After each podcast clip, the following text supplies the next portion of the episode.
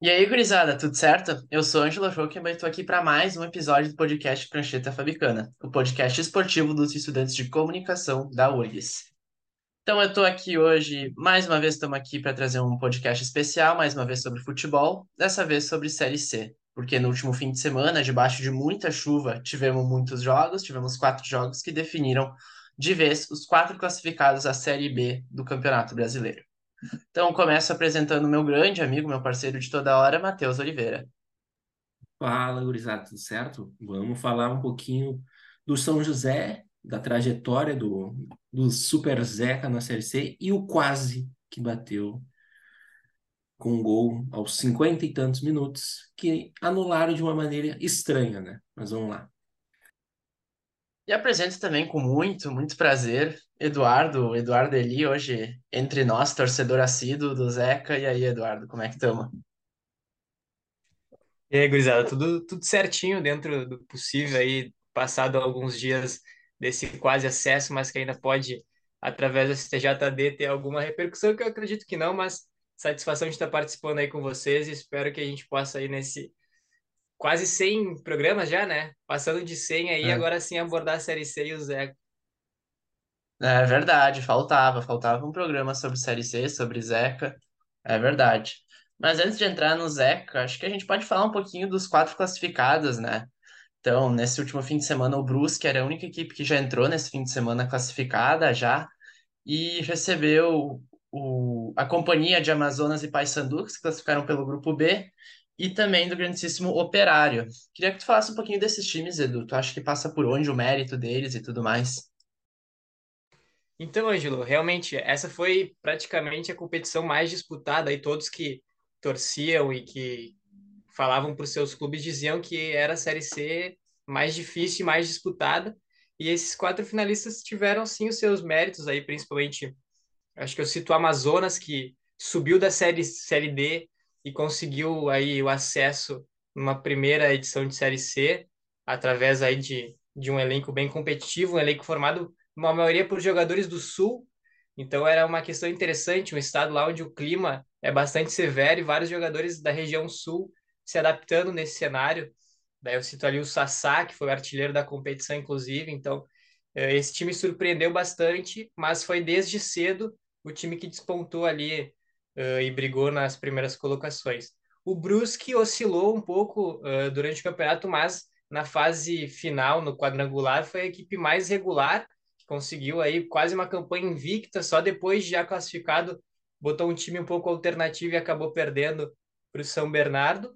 E uh, depois o Operário também, que até a última rodada era a equipe que vinha uh, na lanterna, mas conseguiu a partir de uma vitória sobre o São Bernardo e do empate do São José classificar, mas tinha sido na fase de grupos ali, na, na fase de grupos não, na primeira fase a melhor equipe, uh, tinha liderado, terminou como primeiro colocado uh, do campeonato, e por fim o Paysandu, que foi uma surpresa não despontar logo no início da competição, assim como vários outros times de mais tradição, um time de muita torcida, Uh, teve um dos jogos que foi o, o, recorde de público dessa edição e no final conseguiu ainda assim a sua classificação, ainda que com alguma polêmica, né?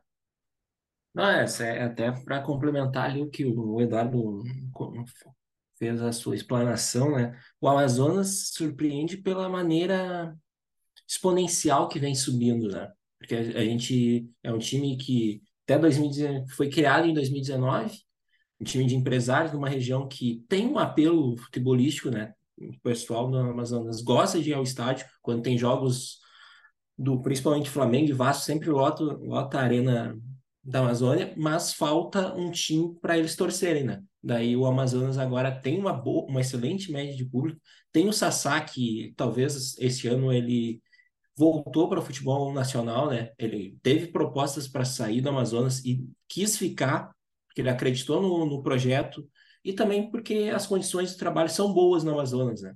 Então, isso também vale destacar que na Série C tem bons times, tem boas estruturas, apesar de ser na Série C, né? Isso depois a gente pode trazer quando a gente for entrar no, no, no assunto São José, que o São José tem uma boa estrutura, apesar do gramado ainda ruim do sintético, né? Então a gente também menciona o Paysandu que fez força, pareceu que fez força para ficar na Série C, né? Mas mesmo assim, nas últimas duas rodadas precisava somar só apenas um ponto, perdeu as duas e se classificou no saldo de gols. E um fator negativo aqui para nós gaúchos, né? Que o São José bateu quase na trave, né? Porque teve um bom jogo contra o Operário no, no Passo, né?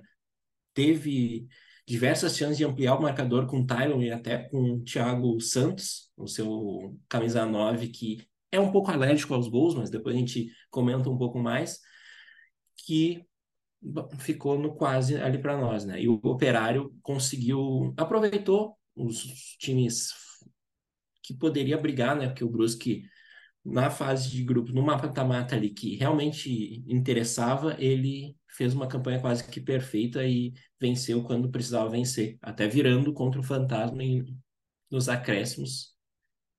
É, falando também um pouquinho aqui dos, dos classificados, acho que a gente vê uh, as quatro equipes que avançaram, em pelo menos três delas eu consigo identificar um camisa 9 que foi determinante na campanha, né?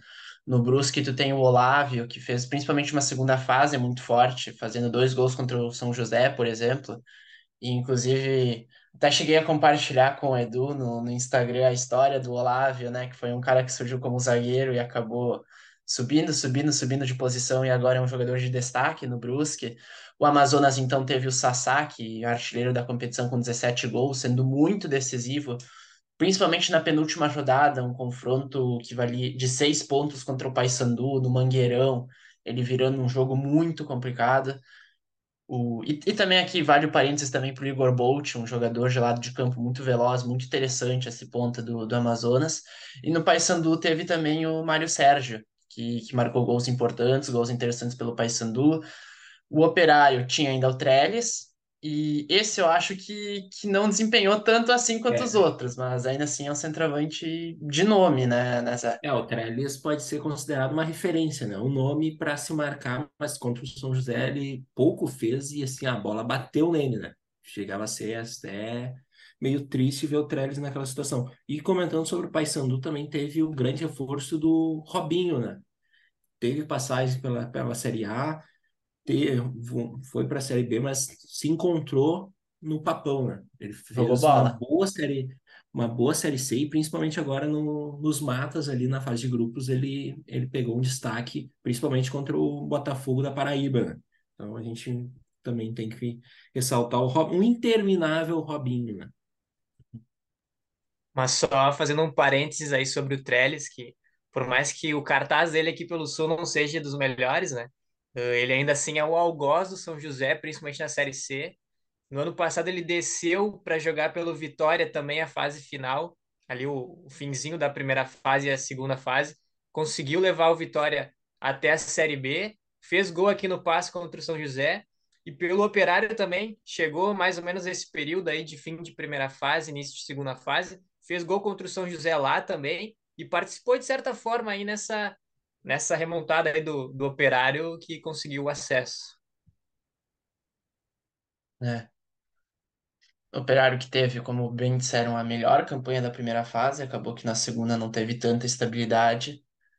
Dependeu de um gol de Vinícius Diniz aos 40 e lá vai minutos do segundo tempo em um campo encharcado para garantir o acesso e uma vitória em cima do São Bernardo num confronto direto, né? Mas seguindo aqui, então, vamos tocar no assunto que, que eu tenho certeza que o Matheus e o Eduardo querem se debruçar mais, que é a campanha do São José. São José se classificou com a quinta melhor campanha na primeira fase. Uh, eu li no texto do, do Edu, o texto final, ele, ele destacando que o São José tinha a menor folha de, de pagamento, a menor folha salarial, o menor poder de investimento, e ainda assim bateu na trave, né, Edu? Uma campanha interessante, mas que no fim ainda fica um gostinho amargo, né? É, foi sim. O São José que tinha ali uma folha que girava em torno de 250 mil, chegou desacreditado tanto na primeira quanto na segunda fase, mas por mais que, se, que fosse assim, é, como tu bem falou, quando tu vê que tá quase, é, tá beliscando ali, chegando perto, com tudo a favor, as rodadas parecendo que, que caminham para tudo dar certo, a equipe eh, conseguiu reverter um cenário difícil e no finzinho algo dramático acontece que tinha tudo para ser épico e na verdade foi um, um golpe cruel aí para a torcida. Eh, então fica esse sentimento. Mas se tu pensar de cabeça fria, o São José fez uma excelente campanha e por mais que tenha uh, chego onde chegou, tinha outras equipes também que acabaram subindo e é do jogo. Mas o São José mostrou que, que tem condições de chegar e pensando num, num 2024 positivo também de manutenção, talvez do elenco, da comissão técnica, possa chegar de novo e dessa vez bliscar algo maior.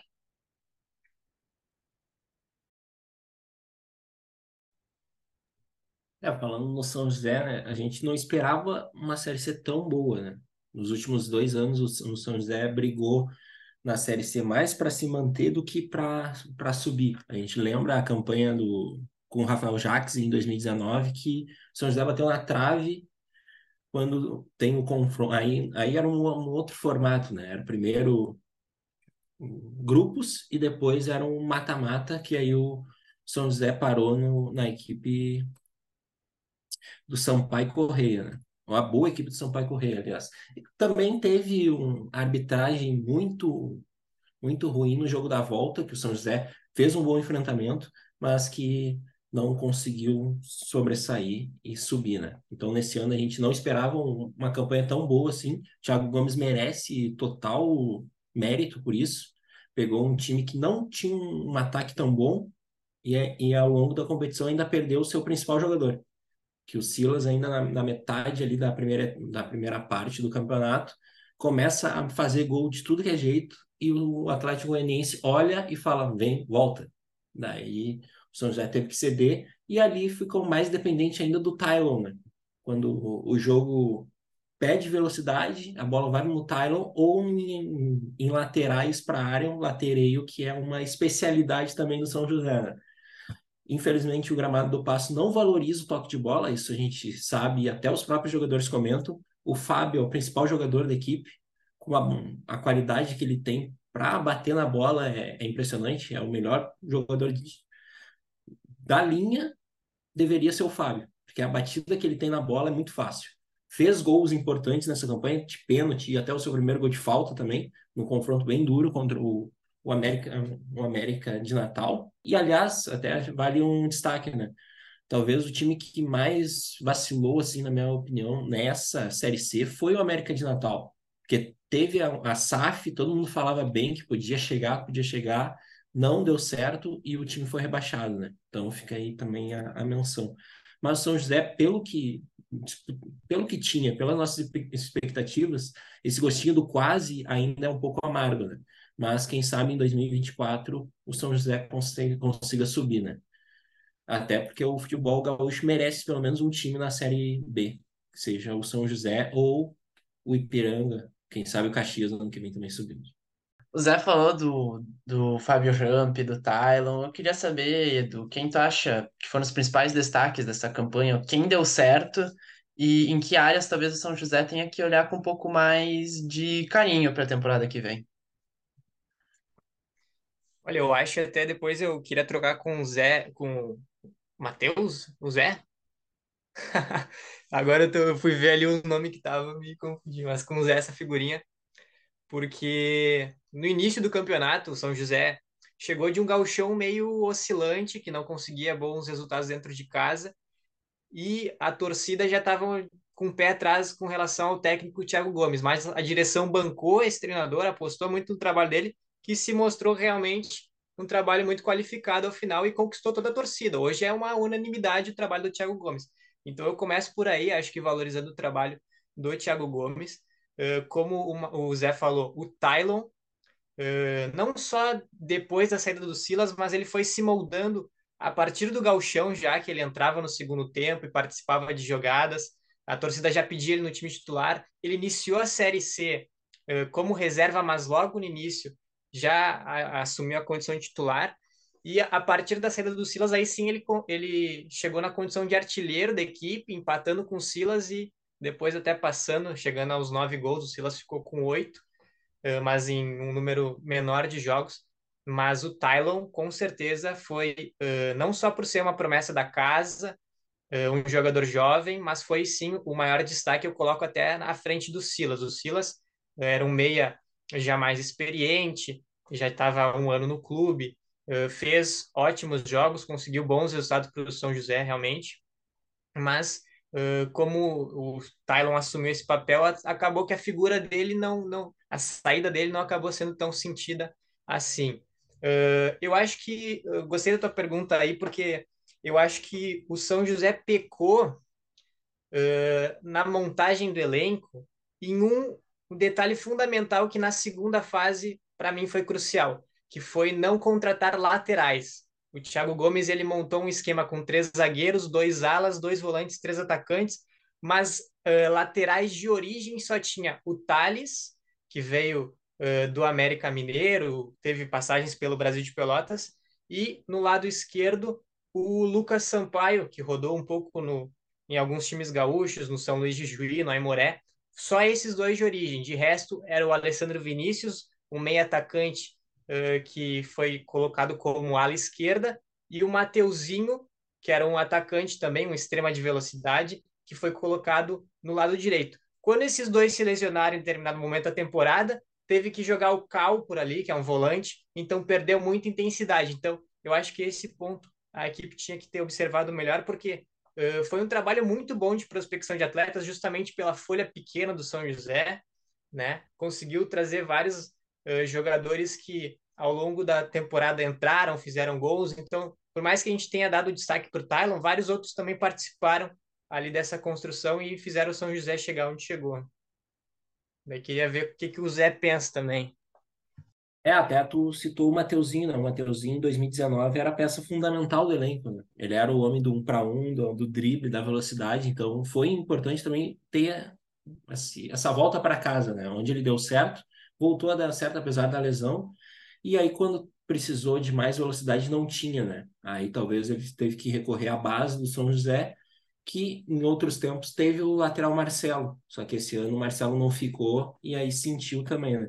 E, e essa parte é que fal, faltou, faltou elenco, é um bem interessante a gente pontuar, né? Porque em algumas posições o São José tinha jogadores no banco, por exemplo, dois meias para cadenciar o jogo, tanto o Biteco quanto o Rondinelli, só que a Série C é um, é um outro campeonato, né? Às vezes a bola no chão, a bola aquela carimbada na bola não é tão importante. E o São José tinha dois jogadores com essa função e que não entravam nas partidas. Até a gente se olhava assim, tá, hoje está 4 a 0 como por exemplo contra o Altos, que a gente foi olhar.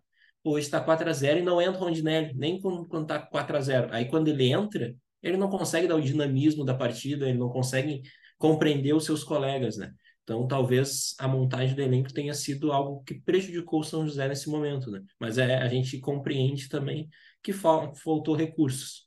Talvez isso para uma próxima temporada seja revisto, né?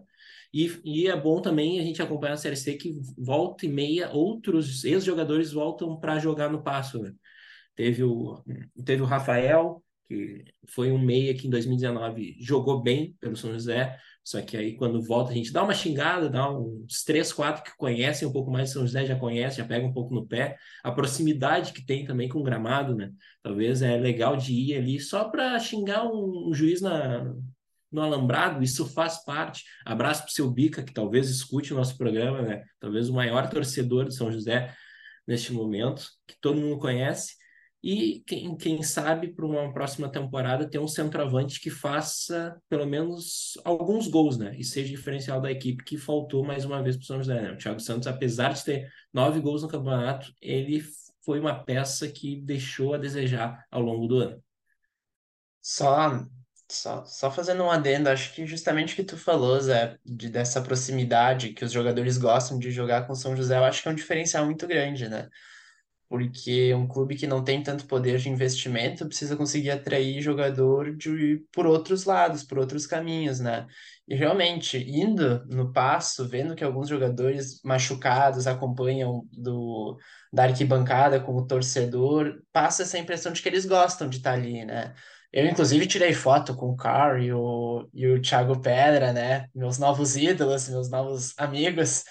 E, e acho, acho que isso é o diferencial mesmo do São José. Uh, tu vê, então, jogadores voltando, vira e mexe para o São José, ajudando a, a completar elenco e tudo mais. Acho importante. E, e também, fala, falando do Rondinelli, eu acho que o Rondinelli ele não se encaixa muito bem no São José. Em, eu acho que em campo sintético não é tão bom para ele. Ele, um jogador de menos intensidade, uma rotação um pouco mais baixa, acho que funcionaria melhor num campo mais, mais fofo.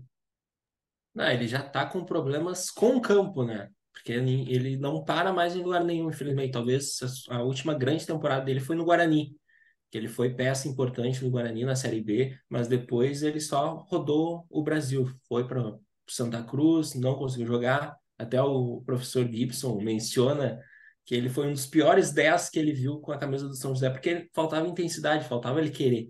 E a Série C, a Série D é muito mais a vontade de querer do que propriamente a qualidade, né? Qualidade a gente sabe que o Rondinelli tem, mas falta querer um pouco mais. E... Menos no caso do Thiago Santos, né? Que esse aí eu não sei o que, que ele quer e que continue em campo. E, e, e só duas, duas pontuações antes de passar a bola de novo para o Edu. Uh, eu acho que tem, tem duas coisas que precisam que a gente precisa avaliar quando a gente fala da campanha do São José. Uma é ver que a Série C, diferentemente da Série D, que é regionalizada, diferente da Série A, que os clubes estão muito concentrados no Sul e no Sudeste, a Série C, e acho que está melhor dividida territorialmente do que a Série B propriamente, te demanda muitas viagens. O São José teve que jogar no Norte, São José teve que jogar em Manaus, São José teve que jogar no Nordeste, teve que ir para o interior de São Paulo, que daí é tu pegar um avião para São Paulo e ir de ônibus para o interior. Então é uma logística muito complicada, especialmente para um time do Sul. Agora, com o Caxias também e com o Ipiranga, que já estava na Série C, talvez consiga aliviar um pouquinho essa questão.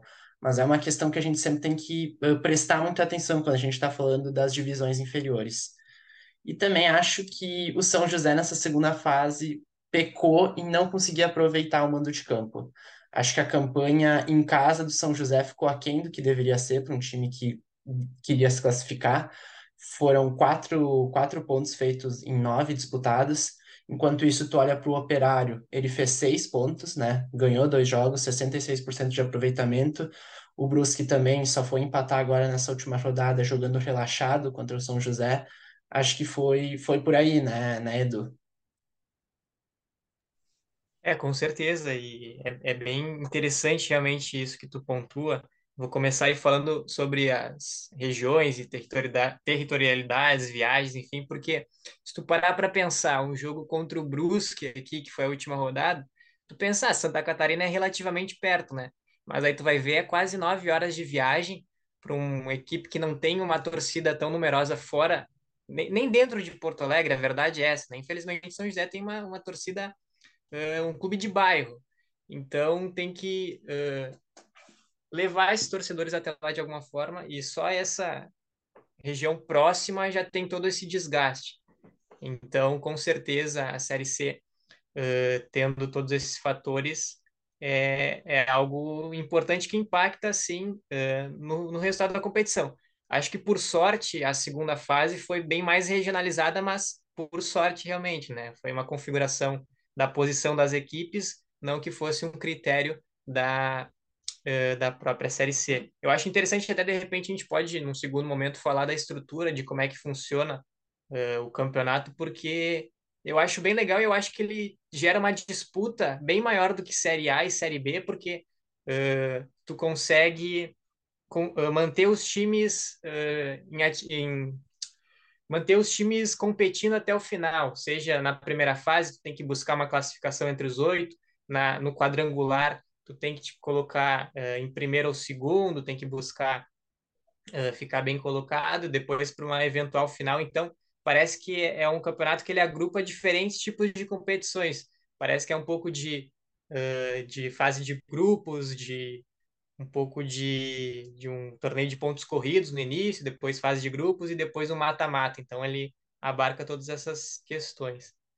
Uh, eu me perdi aí na, no que, que a gente ia falar na sequência que tu tinha perguntado também.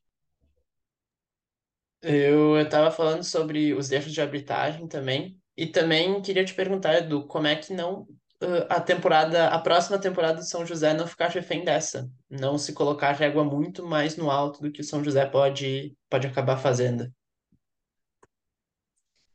É, eu acho que é é uma questão delicada, principalmente porque o planejamento do São José, ele é focado na temporada. Então, chega agora o final eh, do ano, os jogadores não têm o contrato eh, estendido de forma automática. Então, tem que sentar para negociar, por mais que tenha tido um destaque.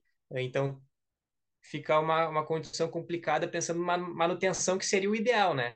Seria, pô, a gente chegou até aqui, então vamos manter que é só trazer uma peça que outra ali para deixar o time mais competitivo. Então, eu acho que o São José tem um bom trabalho, né, Zé? Não sei o que que tu pensa eh, na formação de elenco, sentar e conversar com os jogadores, até o que vocês falaram, né? O Thiago Pedra, por exemplo, ele é um jogador carioca que se sentiu muito à vontade dentro de Porto Alegre, primeiro por ser Porto Alegre, que é uma capital, né? Então, por mais que eh, prejudique o São José, essa disputa com o Grêmio e Inter também é um fator eh, positivo para trazer jogadores de diferentes times, como o CSA, que às vezes tem que gastar muito dinheiro para contratar um jogador mediano. Uh, e o outro fator é que o São José é sempre um clube que mantém os pagamentos em dia, e isso no, no meio do futebol é, é muito valorizado. Então, uh, geralmente tem essas questões de negociação. O Fábio, para esse ano, já está renovado, jogadores que, que já têm um vínculo com o clube, então acaba passando muito por isso. É importante porque, principalmente quando a gente mencionou no início, né? O São José dá uma qualidade para o. Talvez a gente esbarre, ah, uma qualidade, mas o gramado é ruim. Sim, gramado sintético é para todo mundo. Tá ali a criança no sub-8, do, do 10, do 16, 20. Então, o São José precisa ter um gramado que comporte todo mundo. Então, viu, a única saída era um gramado sintético. Tu chega ali pro jogador, ah, tu não queria que o gramado fosse melhor? Ele não vai falar, não, não queria. É óbvio que ele quer um gramado melhor para até para desenvolver um futebol melhor. O São José, ele paga em dia, então isso é valorizado ainda mais nas divisões inferiores, né? Na Série C, Série B, time que tem um pagamento certinho, chama atenção, o, o jogador é bem tratado. Tipo assim, a gente não vê na torcida ali, tá, tem, uma, tem um que outro que briga, mas é xingamento para o adversário, algo do jogo, não é com o próprio time. Até quando o São José não faz uma boa partida, ninguém sai xingando o jogador, não tem bate-boca. Por mais que o Thiago Santos eh, merecesse talvez ser xingado em alguns momentos, ele não foi xingado. Isso também o jogador valoriza um pouco. Pô, eu posso levar minha família ali que não vai ter nenhum problema. Então, isso é algo positivo. Tanto que o, o Cal voltou, tem o, o Diguinho, a, a vinda do Diguinho ali em 2019, 2020 foi importante porque mostrou que pô, um, ex, um jogador nível nacional, essa classe que foi o Diguinho, consegue jogar ele é importante e mostra também, traz visibilidade para o São José. Então, para o próximo ano, tem que manter ali, a, principalmente a zaga titular, apesar de Jadson do, do Judson terem falhado ali em alguns momentos, mas fizeram uma Série C muito boa. Tem que man, buscar manter o time titular e reforços ali pontuais, como o Edu já mencionou, principalmente nas laterais, né? Talvez mais um ponta que vá para cima, que vá para o drible, e um centroavante, porque a bola vai pingar na área e precisa ter um centroavante bom, principalmente na Série C. Assim como o São José, então, a gente teve mais algumas equipes que acabaram ficando pelo caminho na segunda fase. Caso do Volta Redonda, né? Volta Redonda é time, time de muito prestígio do Rio de Janeiro, time tradicional do Rio de Janeiro, manda seus jogos no Raulino de Oliveira e não se apresenta, não aparece na Série B desde 1998, né? Foi um trabalho muito bom do Rogério Correia, que pegou o time na segunda divisão carioca e colocou a equipe na semifinal do Carioca dessa temporada, recuperou o time, deixou o time nos, nos trincos. Teve a segunda melhor campanha da primeira fase da Série C, acabou não sendo suficiente para subir. Acabou parando na trave numa vitória por apenas 1 a 0 precisava de, de pelo menos dois gols de diferença para conseguir a classificação. Matheus Oliveira teve também um componente de, de um certo árbitro aparecendo nesse jogo, né? Nosso amigo, né, de 2020 foi nosso amigo. 2020 2021. Mas, em outros tempos, o Wilton Pereira Sampaio sempre apronta. Sempre apronta. Ele vai aprontar contra o teu time mais uma vez. Isso é inegável. Neste episódio, ele não expulsa o jogador que vai ser substituído, espera um minuto e aí sim expulsa. Né? É algo que, que a gente só vê, na, infelizmente, nas divisões inferiores, isso acontece, né? O Wilton Pereira Sampaio estava na geladeira, daí a CBF olhou, que tal a gente colocar ele num confronto decisivo na Série C? Aí a comissão de arbitragem falou assim: excelente ideia, vamos colocar, vai ser uma arbitragem segura e um jogo tranquilo. Não foi nenhuma coisa nem a outra. E agora o, Volta Redonda tem que fazer sim barulho, tem que ir para o STJD, apesar de que não vai dar em nada, né? Porque o Paysandu se classificou no campo, jogou no campo, e, e o Paysandu não tem nada a ver com isso. Quem errou foi o Wilton Pereira Sampaio de não ter expulsado e faltou personalidade para um árbitro de Copa do Mundo, né? Ele só porque ele já ia ser substituído, ele ficou com medo de expulsar, então depois nem expulsava, né? Talvez o ato de expulsar depois que piora ainda mais a situação. E para o Voltaço faltou um gol, né? Também eles tiveram a chance de classificar em casa, não conseguiram, Sassá fez coisinha e fica o Voltaço no quase mais uma vez, né? Isso nos últimos anos virou já tinha acontecido também. É, eu acho, acho que a CBF poderia ter olhado para essa rodada final de Série C e valorizado um pouco mais o produto, né? Como a gente falou no início do programa, chuva demais aqui no sul do país, atrapalhou demais, assim, o que aconteceu em Brusque não foi futebol, né? O, no, no campo do Operário também lembrou vagamente futebol, foi bola para a área o jogo inteiro. E, e, no próprio Volta Redonda, chovendo demais, né? Acho que, acho que foi bem complicada essa última rodada. E também CBF, acho que que uma rodada final realmente merece os melhores árbitros, porque o nível de tensão num jogo desses é tão grande quanto um clássico de primeira divisão, de primeira prateleira, né? É, os caras estão jogando a vida ali. Mas enfim, outro time que acabou ficando pelo caminho, chegou nessa última rodada sem nem chance, foi o Botafogo da Paraíba, de João Pessoa, né? A única coisa marcante que o Botafogo da Paraíba fez nessa segunda fase foi vencer o Amazonas na primeira rodada quando o presidente falou que o problema dele era com o Ibama, porque ele tinha matado a onça, fazendo alusão ao mascote do, do Amazonas. E o São Bernardo também, que assim como São José estava tentando a vaga inédita para a Série B, uh, é um, o, representante, o representante do interior paulista, conseguiu. Essa temporada tinha feito uma grande campanha no Paulistão, acabou sendo eliminado pelo Palmeiras. E, to, e todo um projeto também de São Bernardo de reconstrução, né? Tá interessante, talvez ano que vem venha com mais força. Dito isso, mais alguma campanha, mais alguma história da Série C que tu destaca, Edu? Eu acho que da parte de baixo da tabela tem algumas histórias interessantes ali, principalmente eu cito Pouso Alegre, time de Minas, que fazia sua primeira aparição na Série C também, e depois de 10 rodadas, não sei se 10 rodadas, mas ele fez todos os 12 primeiros pontos uh, no início, assim, na largada, e depois ficou 10 jogos sem vencer. E daí acabou sendo rebaixado em último lugar, mas uh, deu uma, uma esperança para a torcida, e no final ali foi só fracasso, e acabou caindo, foi o primeiro time a ser matematicamente rebaixado. De resto, eu destaco algumas campanhas, como o Figueirense, alguns clubes mais uh, potentes assim no cenário nacional, mais conhecidos. Náutico também uh, brigou muito tempo no, no G8, mas acabou ficando de fora. Uh, o CSA então... é um time de alto investimento, também ficou na, na rebarba ali do G8. tivemos o, o Confiança, que brigou até o final, tinha o Ricardo Bueno no ataque, tinha um, alguns jogadores bem interessantes ali, eu cito também o como é que é? Riquelmo. Riquelmo, jogador do, do Confiança, que é, que é muito bom. Acho que ele é da base do Cruzeiro, se eu não me engano. Acho que é, é bom de ficar de olho também. Foi um jogador que mais me, me surpreendeu nessa Série C, assim, um destaque que ficou um pouco sem ser falado. Então tivemos essa competição sendo muito disputada. E só passando ligeirinho ali, o Volta Redonda foi o time com mais gols. O segundo foi o São José, só para não não ficar sem falar muito tempo do São José, né? e eu acho que é isso aí, gurizada. Foi um campeonato muito disputado, muito bacana mesmo de, de acompanhar. E eu, particularmente, acho que eu sou um pouco suspeito, mas eu diria que foi mais legal de ver a Série C desse ano do que a Série A e Série B.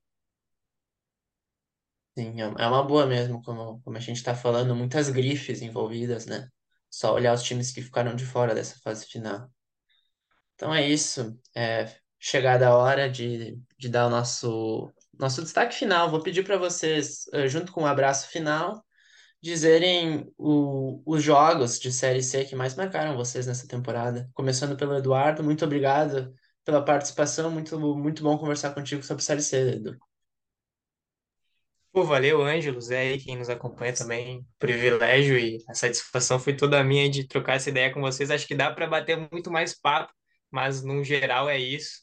E destacar que a Série C a gente às vezes pensa que é um jogo truncado, um jogo ruim, alguma coisa que não vai encher os olhos, mas é bem o contrário. Uh, são jogos muito disputados, muito legais. A gente vê jogadores que passaram por clubes de Série A, Série B, jogadores surgindo que de, de repente estão despontando aí no futuro uh, na, nas primeiras divisões. Então, uh, é, é, muito bacana e ter esse espaço aí para comentar sobre essa competição. Acho que, do ponto de vista do São José, tá, tá no caminho certo e legal também de ver outros representantes do, do futebol gaúcho, né?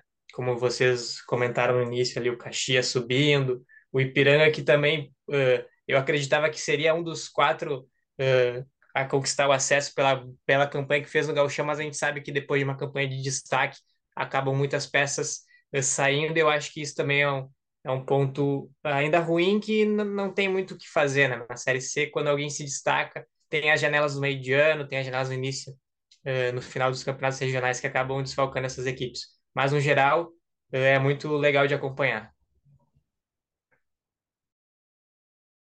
Tá certo. Matheus Oliveira, obrigado pela parceria mais uma vez. Um jogo É marcante dessa Série C.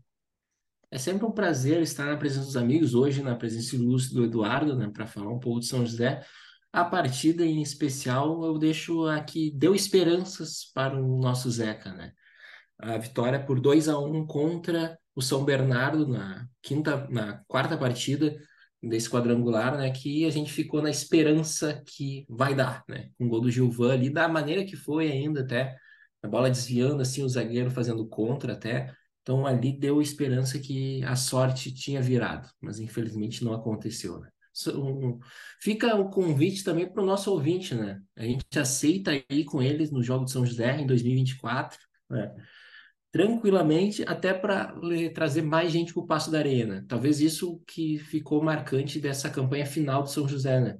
Teve um apelo maior ali de, da mídia divulgando e até da, do pessoal entendendo a situação e indo torcer para o São José, né? Dá para ir ver um jogo com teu amigo colorado ou teu amigo gremista, levar ali, vai os dois juntos para comemorar, para brincar e também para apoiar um pouco o São José, né? Então fica aí esse destaque, também essa torcida para o nosso Zeca na próxima temporada. E para a gente também merece fazer esse destaque que ainda tem a copinha, né, para o São José. O ano não está totalmente encerrado, está na final, buscando o quinto título de copinha dos últimos anos e é uma força do estado de São José, né? Então vamos ficar de olho.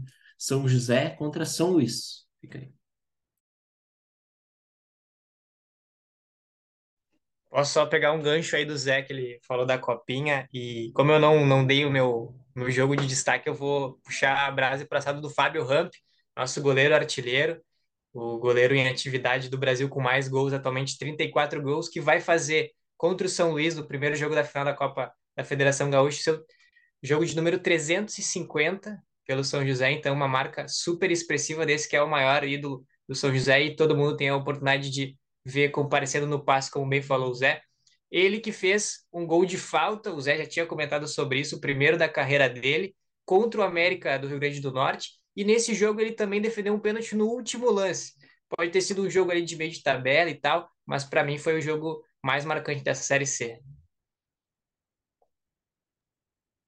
O jogo que eu vou destacar vai ser o jogo em que eu pude ir pela primeira vez, assistir o, o Zeca e fiquei apaixonado pelo atacante Silas. 4 a 1 em cima do Altos. E também falar, um, um jogo que eu achei muito interessante também foi Brusque 4 a 3 contra o Operário. O nessa segunda fase, né? Quatro gols depois dos 40 do segundo tempo foi, foi uma doideira. Série C brindou com jogos muito, muito bacanas nessa temporada. Enfim, muito obrigado a todos que nos ouviram até aqui e até a próxima. Valeu!